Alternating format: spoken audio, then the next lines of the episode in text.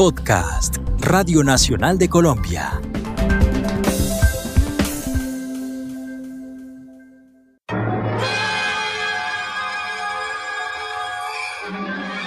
En el año 2021, en Colombia las ciudades crujen con los gritos de las protestas.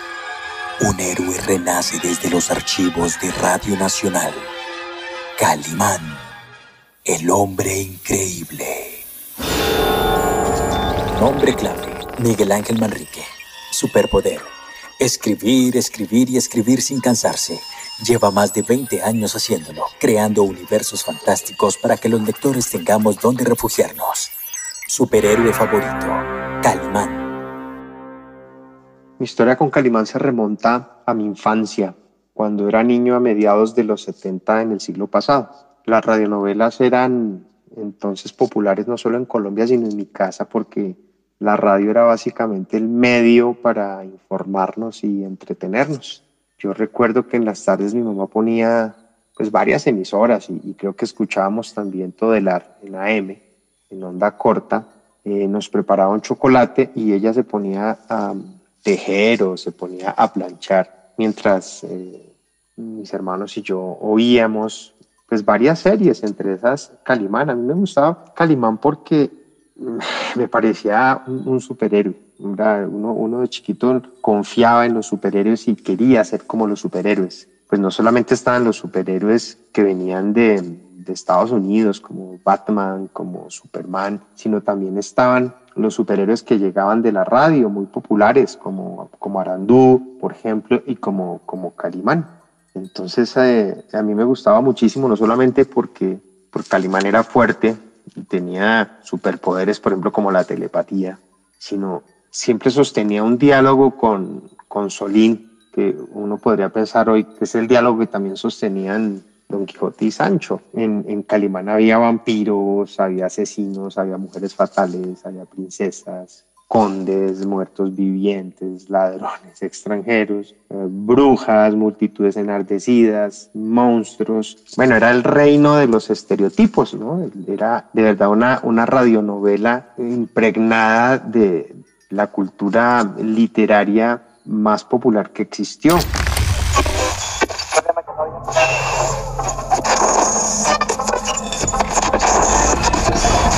Para disfrutar de la vida es menester alimentar el cuerpo. Vamos, pequeño. te diré algo, Solín. Aquí en confianza, yo también he leído las novelas policíacas de Rollin Spencer.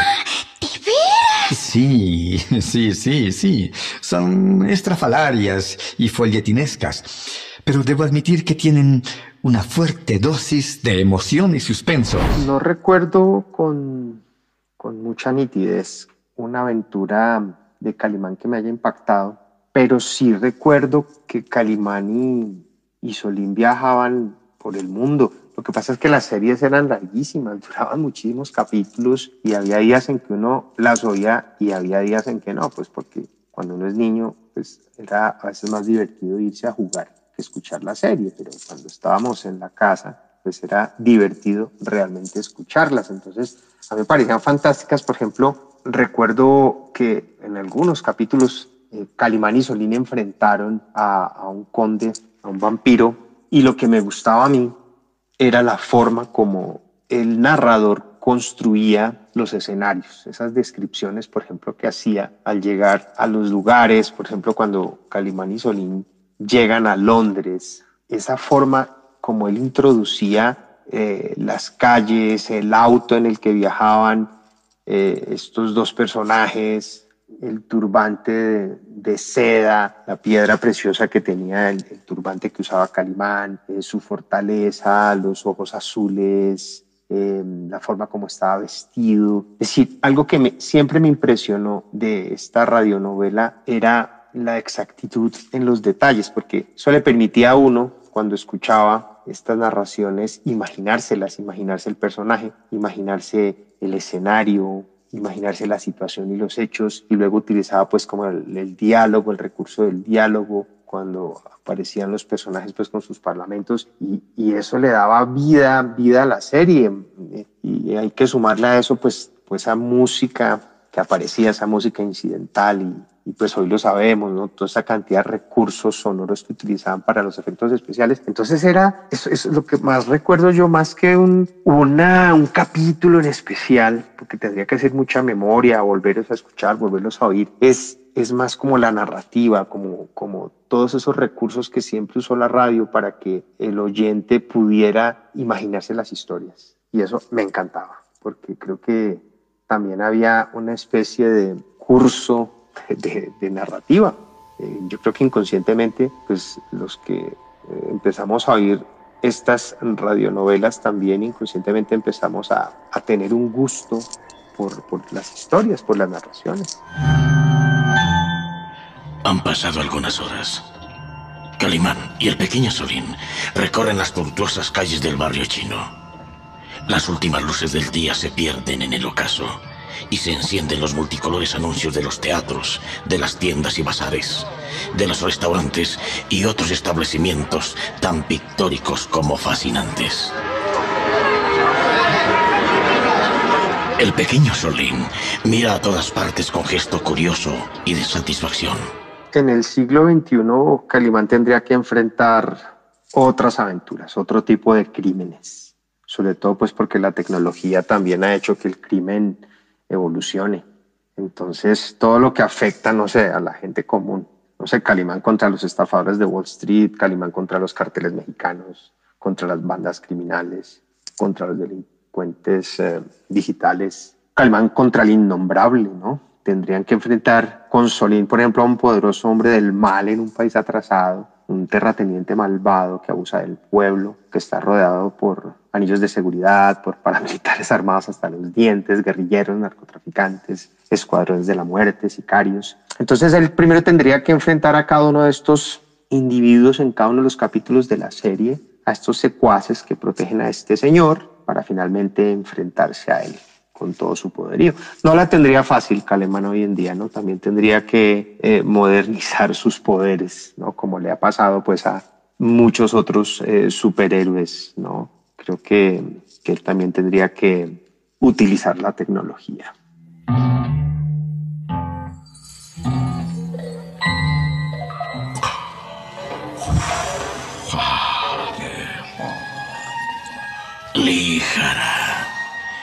Un viejo asiático de rostro enjuto y amarillento como pergamino fuma pausadamente su larga pipa hecha de carrizo. De entre sus delgados y arrugados labios escapa un pálido espiral de humo azuloso. Los ojos de Líjara brillan verdosos en las hundidas cuencas. Son como los ojillos de una serpiente, nerviosos y penetrantes. Bueno, me ha gustado la transmisión que se ha hecho de Calimán hoy por Radio Nacional de Colombia porque escucho diferente la serie. Creo que ha envejecido bien. Creo que es una radionovela que, que si bien me remonta a aquella época, eh, de todas maneras eh, creo que el formato es absolutamente exitoso hoy en día porque pues estamos volviendo a, a la radio, somos culturas orales secundarias, como diría por ahí un, teórico. Entonces me parece que no solamente transmitir Calimán significa proteger y conservar el valor de las narraciones radiales populares, que, pues, que hacen parte del patrimonio cultural y de la memoria de muchos colombianos, para los que la radio es y ha sido muy importante, sino también porque eh, la radio permite unas formas yo diría que incluso literarias, que se componen de unos elementos bien interesantes, como las, los, los, narradores, los narradores no solamente de las voces, sino el, narrador que asume pues como el punto de vista de la historia, los efectos especiales. Yo recuerdo mucho esa voz de Gaspar Ospina, que le dio vida al Calimán colombiano, pero también le dio vida a él, ¿no? O a Erika Krum en el papel de Solín, ¿cierto? Que son de verdad voces memorables y también creo que revive para los oyentes contemporáneos lo que escuchábamos entonces, ¿no? Eso, eso es bien interesante. Me, me, parece que las narraciones se vuelven atemporales, que uno puede volver a escucharlas y puede volver a disfrutarlas de otra manera, ¿no? Y eso creo que no solo enriquece las narraciones, sino que enriquecen como al oyente en este caso. Buenas noches, honorable caballero. ¿En qué puedo servirlo? Mi basal es el mejor de todo el barrio chino y estoy... Buenas noches.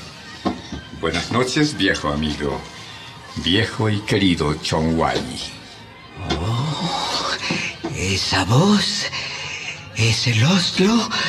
Mi experiencia con Calimán yo creo que primero fue la de un, un oyente absolutamente inconsciente de lo que estaba oyendo, en el sentido de que pues a esa hora escuchábamos eh, la radionovela, cada uno me imagino que tenía la oportunidad de imaginar su propia historia, eh, su propio Calimán, su propio Solín y su, y su aventura. Entonces, eh, a mí lo que más me llamaba la atención era no solo esas formas tan detalladas con las que el narrador introducía los lugares, no sé, San Francisco, Londres, los pueblos, los páramos, las cuevas, las montañas, sino a los personajes, y luego se empezaba a desarrollar la aventura y esa forma de crear suspenso, que eso, eso tienen las series, ¿no? Esa, estas series que, que, quedaban como inconclusas en el capítulo, además eran breves, ¿no? No, no cansaban, no molestaban, entonces permitían esa, ese gusto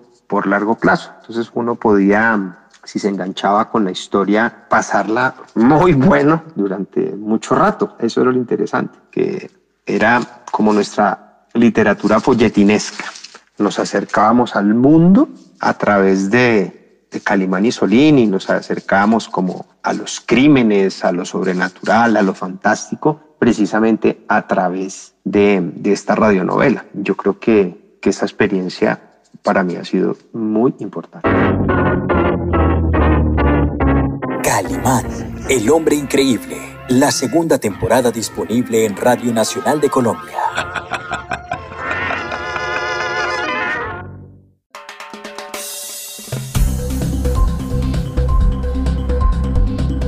Este fue un podcast de Radio Nacional de Colombia.